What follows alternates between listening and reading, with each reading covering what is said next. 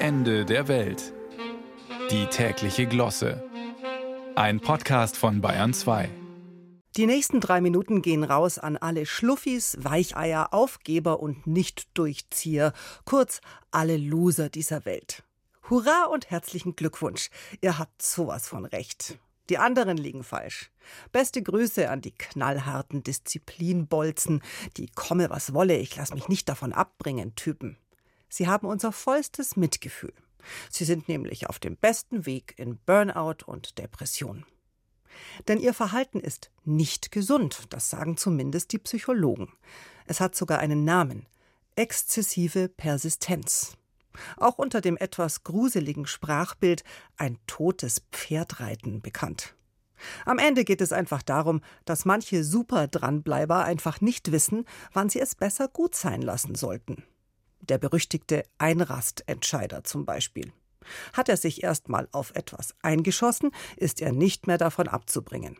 Papa am Steuer des Wohnmobils auf dem Weg zum, sagen wir, Campingplatz Belvedere, Lazise, Gardasee. Navi sagt seit einer Stunde, bitte wenden, um auf die Route zurückzugelangen. Bitte.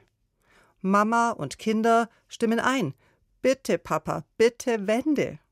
Papa wendet nicht denn er kennt den Weg. Er fährt ihn schließlich seit zehn Jahren.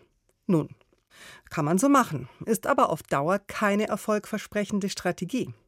Papa wird nicht am Campingplatz Belvedere ankommen, solange er nicht einsieht, dass er schon seit Stunden auf einem toten Pferd Richtung Padua galoppiert. Jeder kennt auch die Hobbykünstlerinnen im Freundes- und Verwandtenkreis, äußerst exzessiv persistierende zuweilen. Die Cousine, die seit 30 Jahren an ihrem autobiografisch inspirierten Liebesroman schreibt, der aber eigentlich gar nicht so richtig einem Genre zuzuordnen ist, also doch auch viele magische Momente hat, gleichzeitig sehr spannend ist. Es gibt mehrere tote Einhörner, aber auch einen einsamen Detektiv in einem alten VW Käfer. Also in Wirklichkeit ist es auch so eine Art Krimi.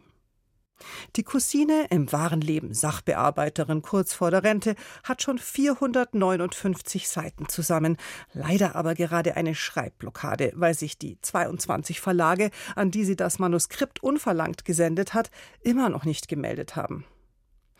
Gib auf, möchten wir ihr zurufen, lass es endlich sein. Ist besser für dein Seelenheil. Mach's wie wir, die Aufgeber und Nicht-Dranbleiber. Genieße dein Leben. Lies zum Beispiel mal wieder ein richtig gutes Buch. Einen Fantasy-Liebesroman mit Krimi-Handlung zum Beispiel. Wir geben's auf.